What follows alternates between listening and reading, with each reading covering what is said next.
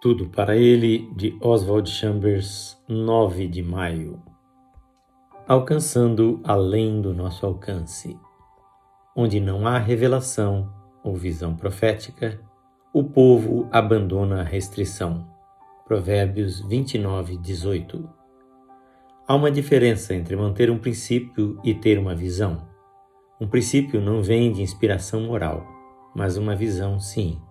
As pessoas totalmente consumidas por princípios idealistas raramente fazem alguma coisa.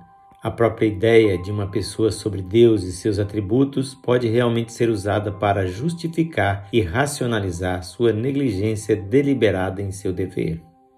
Jonas tentou desculpar sua desobediência dizendo a Deus: Sei que és um Deus clemente e misericordioso, tardio em irar-se e grande em benignidade, que se arrepende de fazer o mal Jonas 4:2.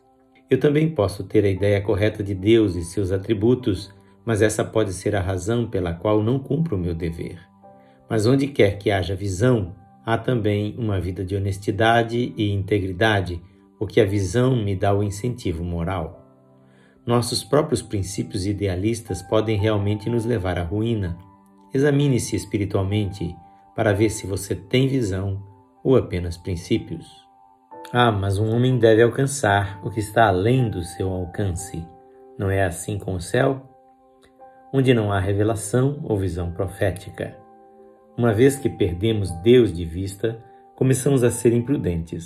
Abandonamos certas restrições de atividades que sabemos que são erradas. Também deixamos a oração de lado e deixamos de ter a visão de Deus nas pequenas coisas da vida. Simplesmente começamos a agir por nossa própria iniciativa. Se estamos comendo apenas da nossa própria mão e fazendo as coisas apenas por nossa própria iniciativa, sem esperar que Deus venha, estamos em um caminho descendente. Perdemos a visão.